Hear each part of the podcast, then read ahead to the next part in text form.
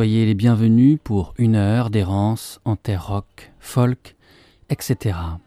Étrange est l'histoire du groupe anglais Talk Talk qui s'illustra dans les années 1980. Tels les papillons qui ornaient les pochettes de leurs disques, leur musique sembla se métamorphoser au fur et à mesure des disques, se libérer d'un cocon, s'embellir et voler enfin de ses propres ailes, aux reflets changeants, aux battements subtils, à la poudre précieuse, aux couleurs inédites. À sa tête, il y a un homme, Mark Hollis. Quand Tok Tok commence à l'aube des 80s, il rejoint le bataillon de soldats obéissants du marketing musical d'alors. Façonné par sa maison de disques EMI, la musique de Hollis est néo-romantique, c'est-à-dire pop, synthétique, facile et superficielle, à l'instar du groupe tête de file du genre Duran Duran. Mais dans la tête de Hollis dansent d'autres rêves, résonnent d'autres sons, se jouent d'autres musiques.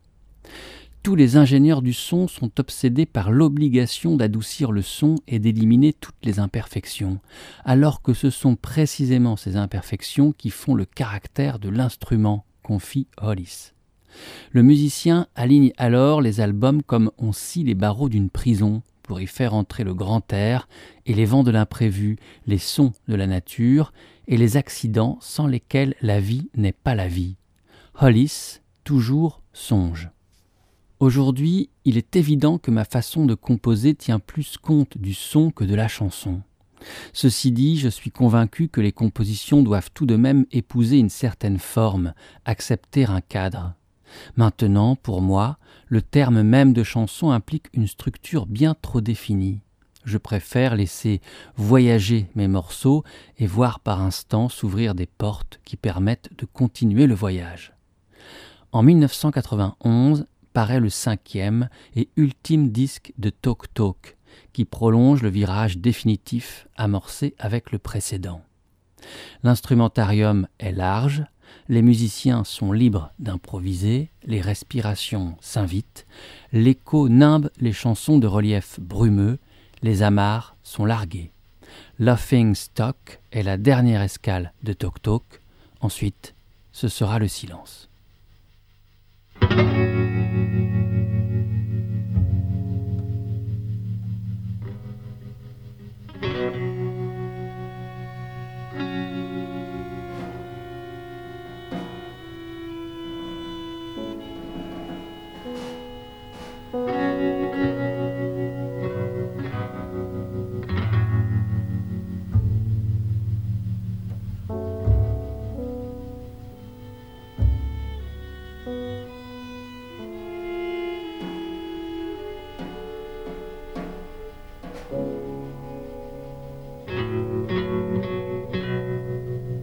Smell chair at the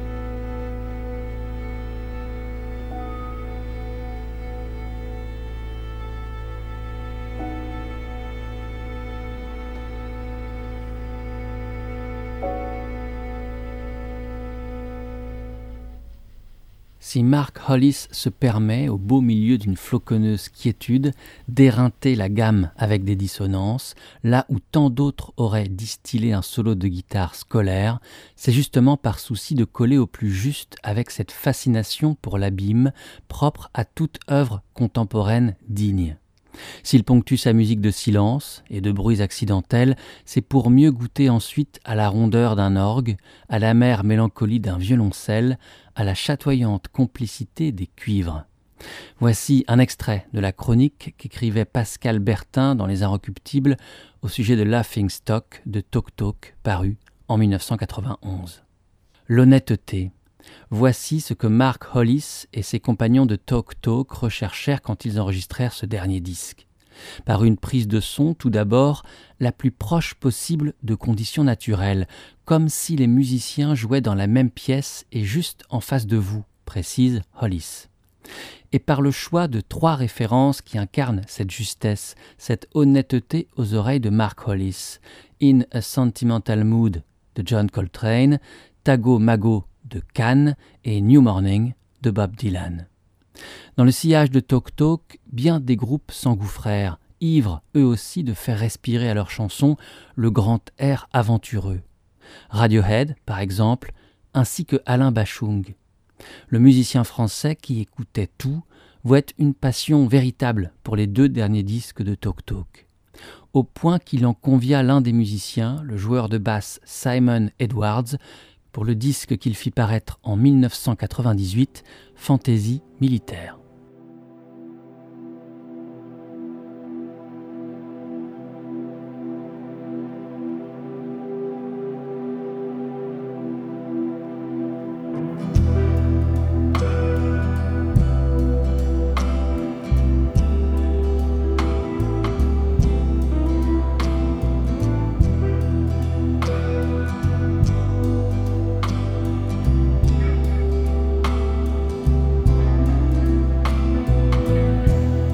Tes doigts, l'argile prend forme.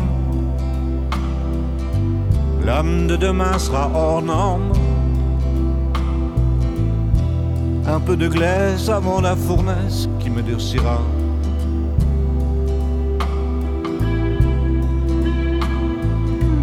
Je n'étais qu'une ébauche au pied de la falaise, un extrait de roche sous l'éboulis dans ma cité lacustre aboyée des fadesses.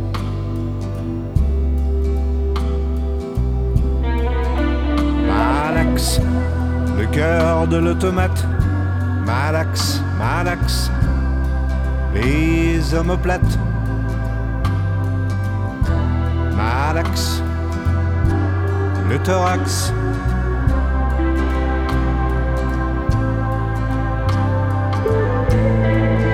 Ici de toi, ici de moi, on s'est hissé sur un piédestal. Et du haut de nous deux, on a vu. Et du haut de nous deux, on a vu.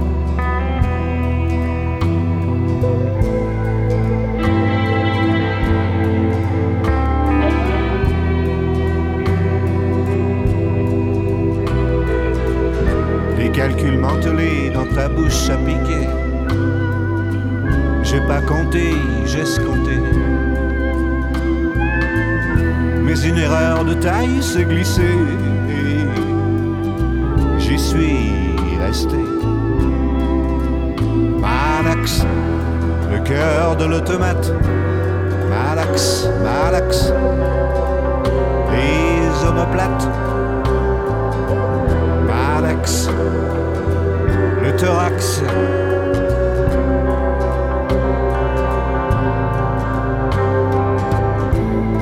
Ici de toi, ici de moi, on s'est hissé sur un piédestal. Et du haut de nous deux, on a vu.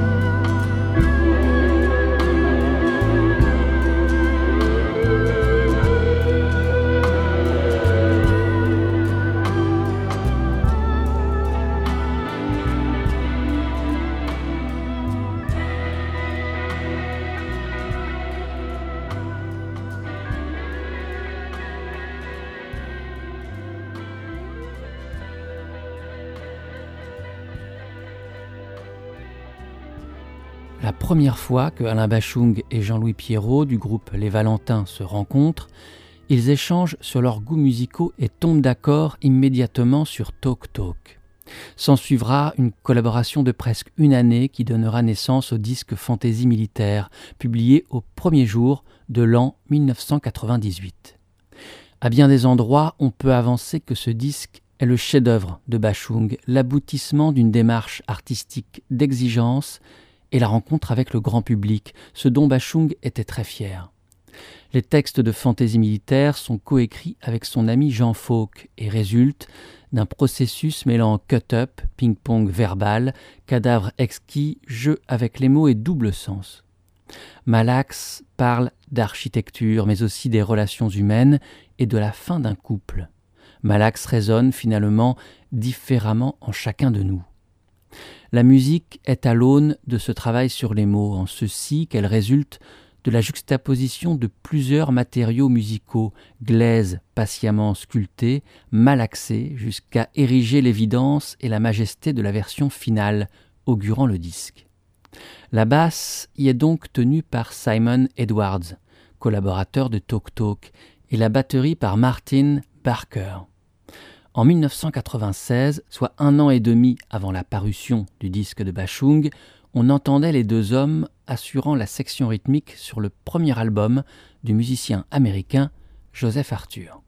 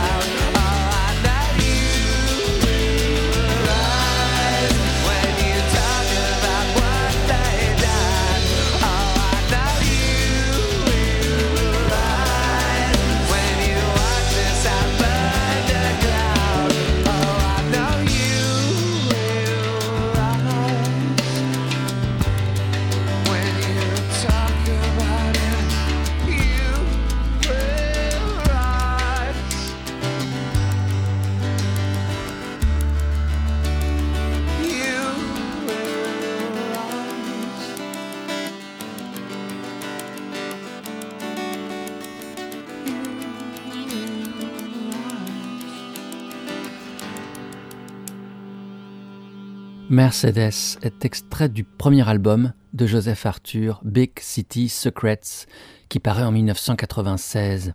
Joseph Arthur naît au début des années 70 à Akron, dans l'État de l'Ohio, et apprend le piano dès son plus jeune âge. Il s'initie ensuite à la basse et à la guitare et commence de jouer dans des groupes de blues rock puis de hardcore. Lorsque jeune étudiant, il s'installe à Atlanta, en Géorgie. Il travaille le jour dans un magasin d'instruments de musique et la nuit se produit dans les bars d'Atlanta et écrit ses chansons.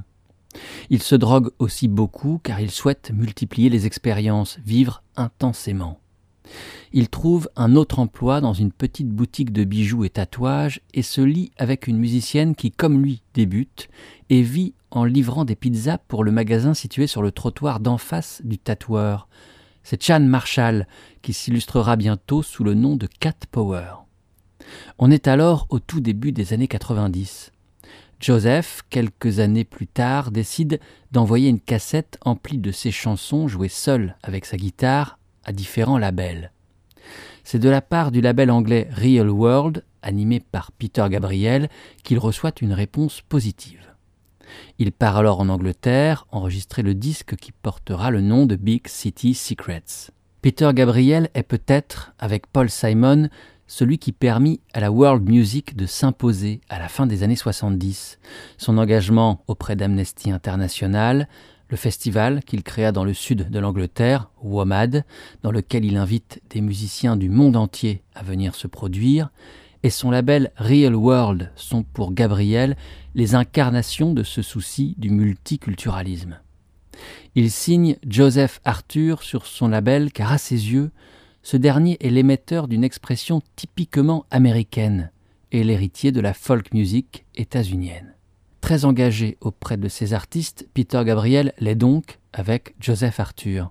Sur ce titre, Mercedes, il chante les chœurs, accompagné de son ami Brian Eno.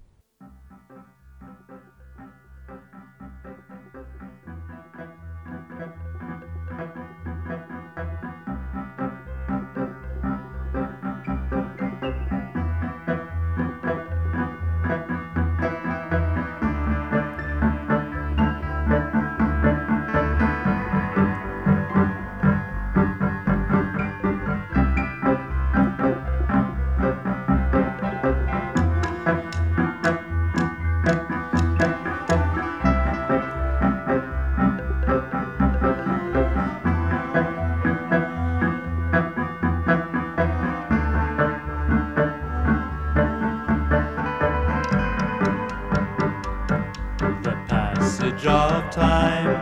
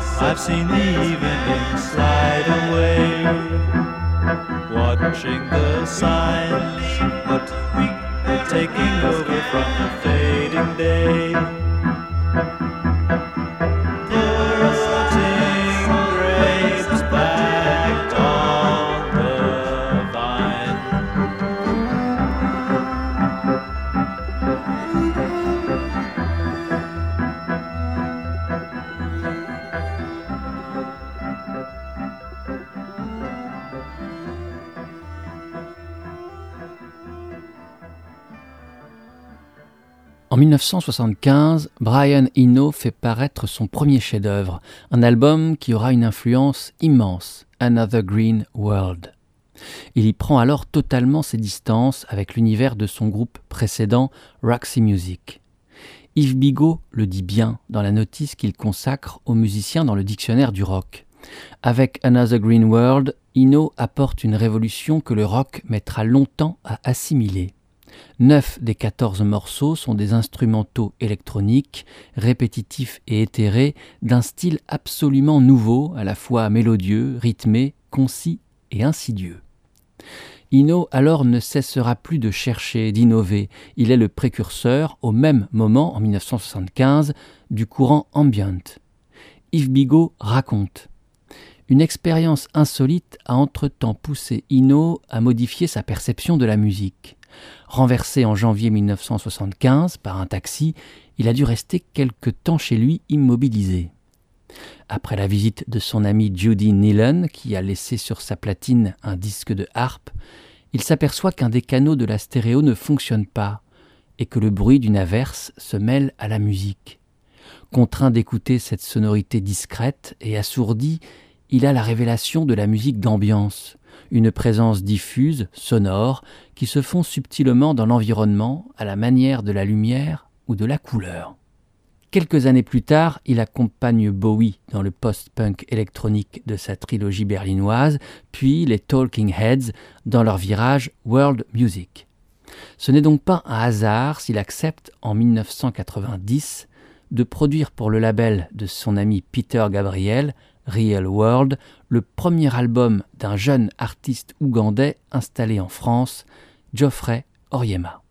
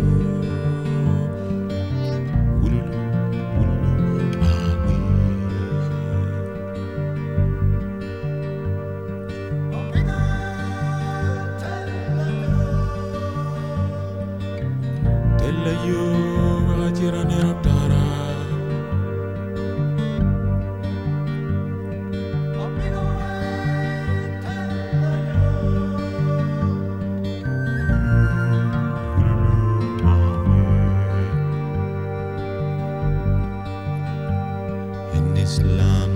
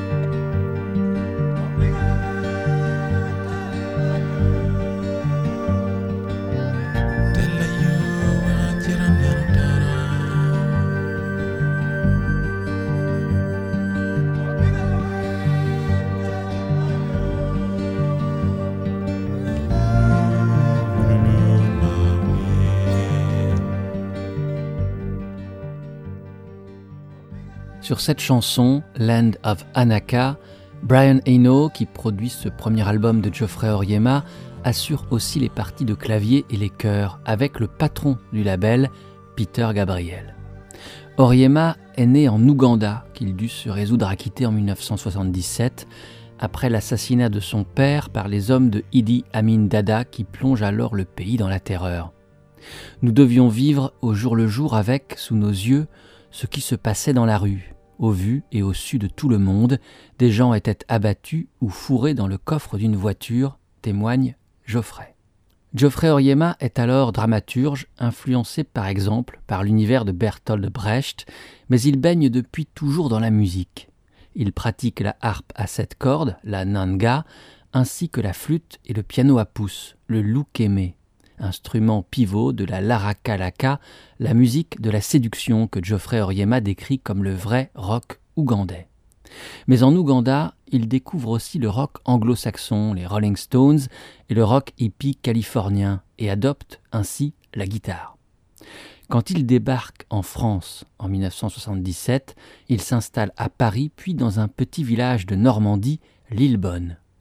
C'est la musique qu'il se met à pratiquer alors assidûment. Il multiplie les petits boulots avant que ses premières maquettes de disques ne tombent dans les oreilles des programmateurs britanniques du WOMAD, premier festival marquant de musique du monde, initié par Peter Gabriel. Dans le moulin de Bath, quartier général du tout nouveau label Real World en Angleterre, Oriema enregistre son premier album, Exile, en 1990. Il y alterne morceaux à la guitare et titres accompagnés de harpe nanga, de sanza et de flûte nyamulere. Mais Oriema jamais n'a oublié l'Afrique, avec laquelle il entretient, dit-il, une relation d'amour et de haine.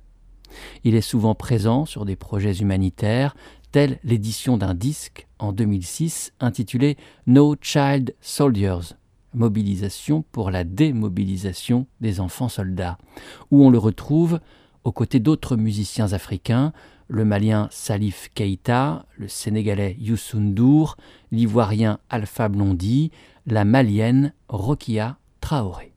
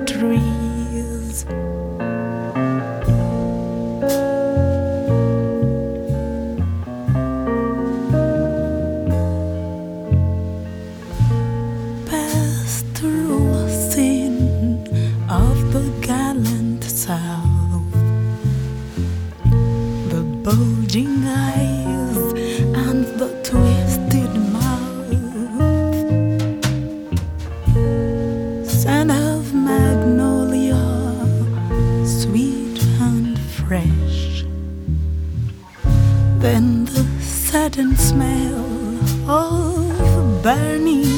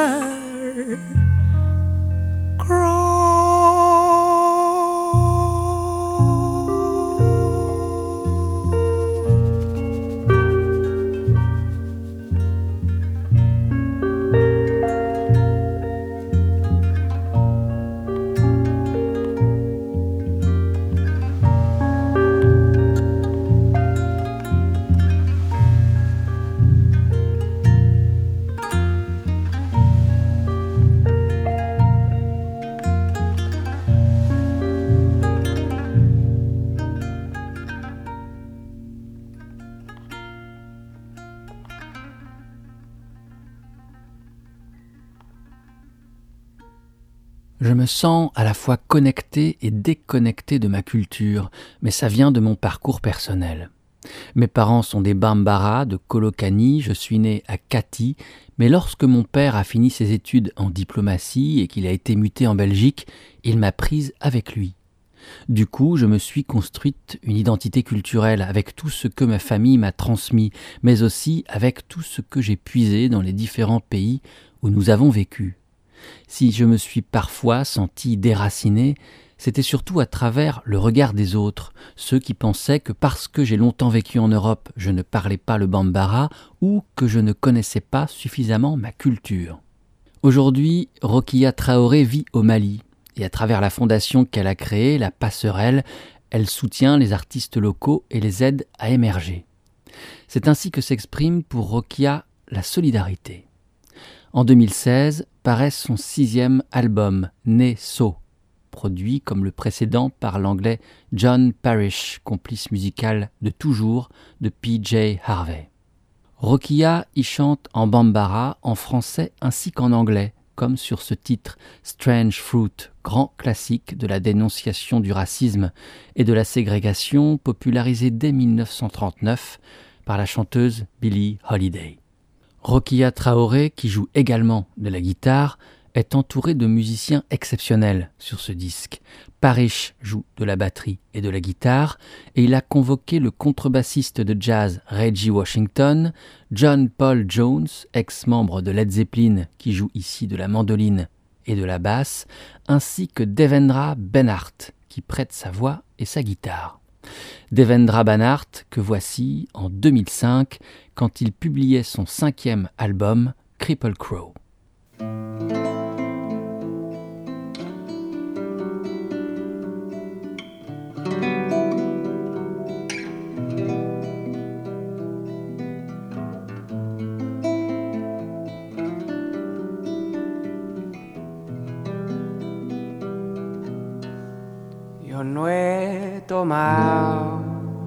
Pero me voy a tomar un traguito ahora. Y, sé que lo que más espero, lo más que se enamora. Tres, siete, diez, ya no me ves, pero si al vez digo tu nombre saberás quién es. Soy el perro a tus pies que te muerde la costilla. Y la estrella brilla en, y la luna se sienta en su silla. Que tomas lunita y por qué estás tan amarilla. Bueno, ya estoy cansada y mis hijas ya me dicen viejita. Mi pelo está seco y mi piel ya no brilla.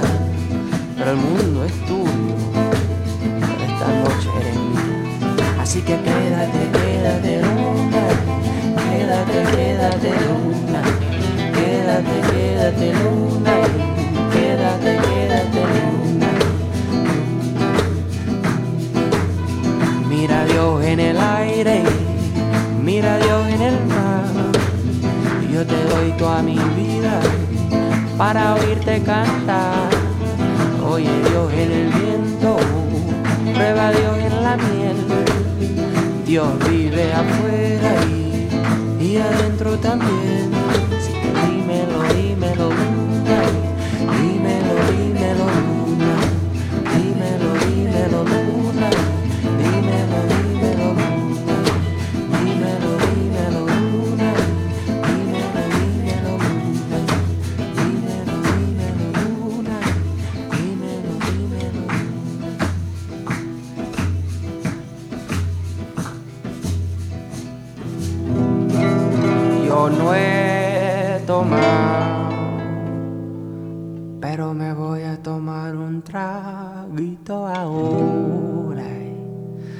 sé que lo que más espero, lo más que se enamora,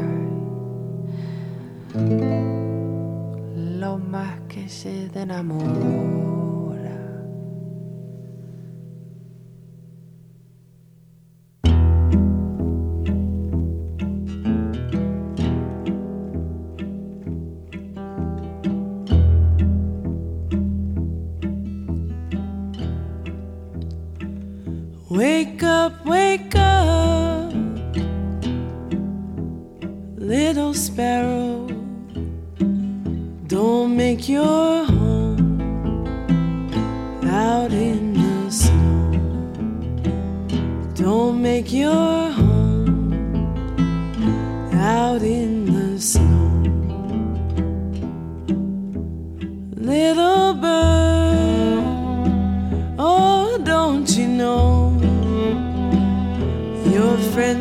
South many months ago. Your friends flew south many months ago.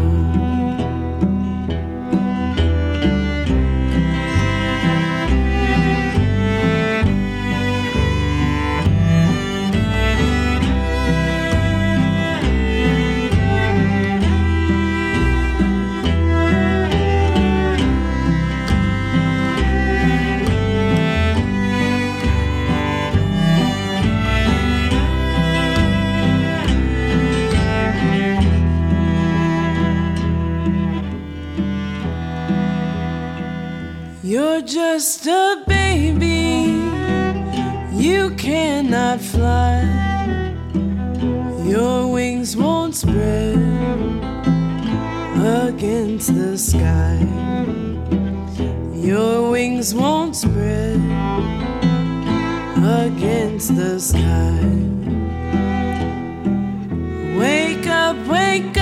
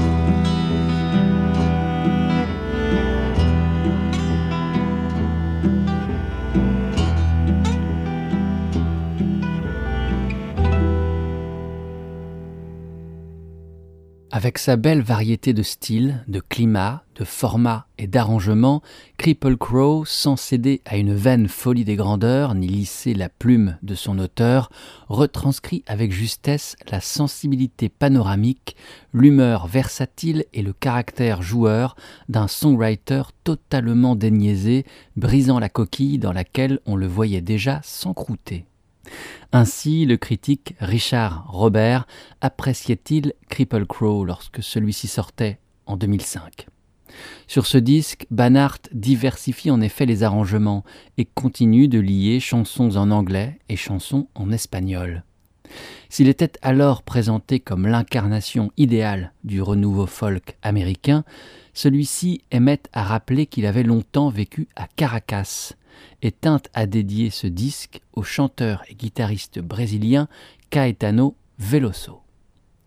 Enchaîné à Quedate Luna, une autre composition de Banhart s'offrait à nous, chantée par Leila McCalla, extraite de son disque paru en 2016, A Day for the Hunter, A Day for the Prey. Leila est née de parents haïtiens. militant pour les droits civiques et les droits de la femme en Haïti. Elle voit le jour à New York et grandit dans le New Jersey. Après deux années passées au Ghana, elle étudie le violoncelle à l'université de New York. Elle s'installe ensuite à la Nouvelle-Orléans, où elle joue dans les rues. Je savais que je devais quitter New York. Ça a changé ma vie, je suis devenue plus créative et ça a modifié mes perspectives musicales, songera Leila McCalla. Le buste fier, les cuisses en serrant un violoncelle, Leila McCalla se plante sur scène avec une belle conviction. Son chant monte de profondes racines qui plongent dans le bayou louisianais autant que dans le folklore haïtien. Puis la musique coule comme la sève de l'arbre, c'est sa nature. La jeune femme n'est pas tout à fait une inconnue pour qui goûte la Early American Music de Carolina Chocolate Drops, dont elle fut la violoncelliste après qu'elle eut quitté New York pour la Nouvelle-Orléans en 2010. Alors, seule, dans les rues de Crescent City, elle joue des suites de Bach. Le portrait qu'écrit le journaliste de Télérama Eric Delay de Leila McCalla commence ainsi et est publié au dernier jour de 2013 quand paraît le premier disque de la jeune femme de 28 ans alors. Ce premier disque faisait se mêler folklore cajun et haïtien et paraissait de blues et de folk les mots de Langston Hughes, poète du mouvement des années 20 Harlem Renaissance, qui contribua alors à faire de Harlem la capitale mondiale de la culture noire. Avant Maccala, nombreux furent les musiciens noirs américains qui s'emparèrent des poèmes de Hughes. Ainsi, le contrebassiste américain Charles Mingus et l'arrangeur anglais Leonard Feather, en 1958, mettent en musique un de ses textes les plus célèbres, dit par Hughes en personne, Weary Blues.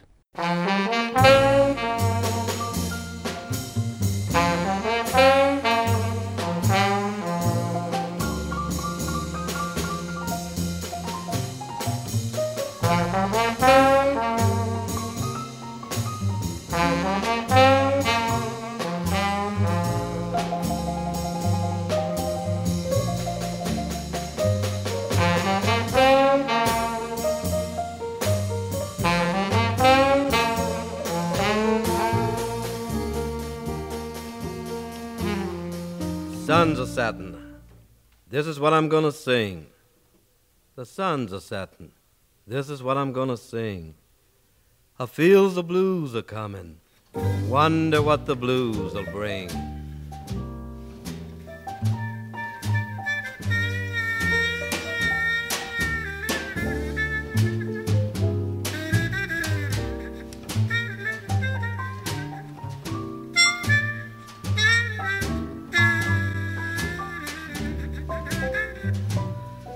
I got those sad old weary blues.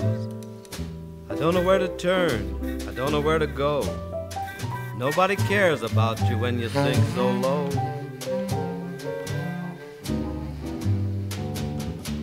What shall I do? What shall I say? Shall I take a gun and put myself away? I wonder if one bullet would do. As hard as my head is, it would probably take two.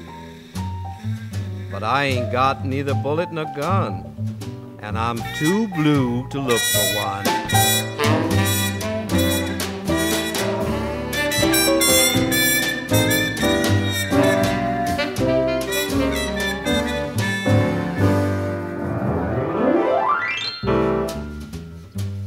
Madam could look in your hand, never seen you before, tell you more than you'd want to know.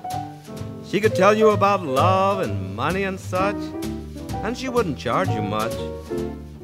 A fellow came by one day, Madam took him in. She treated him like he was her kin. Gave him money to gamble, she gave him bread. She let him sleep in her walnut bed.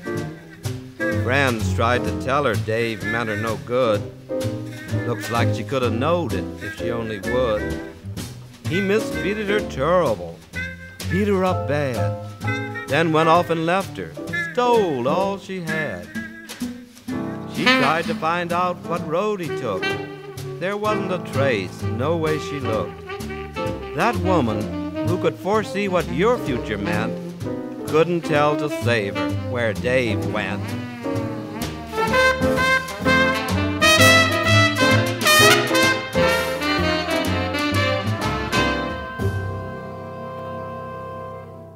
Le soleil est sur le point de se coucher. Voici que je m'apprête à chanter.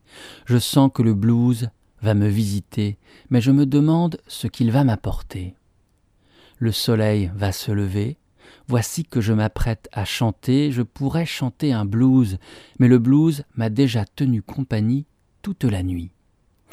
C'est son poème Night and Morn, dont j'ai tenté ici une maladroite traduction, que Langston Hughes dit au début de ce blues montage, sur un arrangement signé Leonard Feather.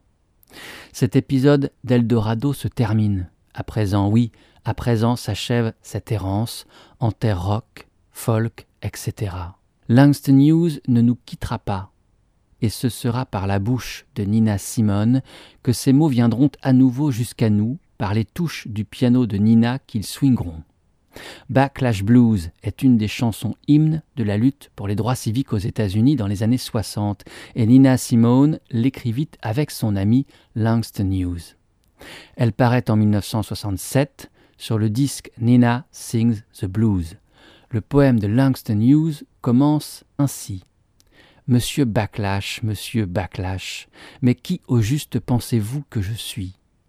Vous augmentez mes impôts, gelez mon salaire et envoyez mon fils au Vietnam. Vous me donnez des maisons de seconde classe et des écoles de seconde classe. Pensez-vous que tous les gens de couleur ne sont que des imbéciles de seconde classe? Allez, portez-vous bien et à la prochaine, j'espère. Ciao.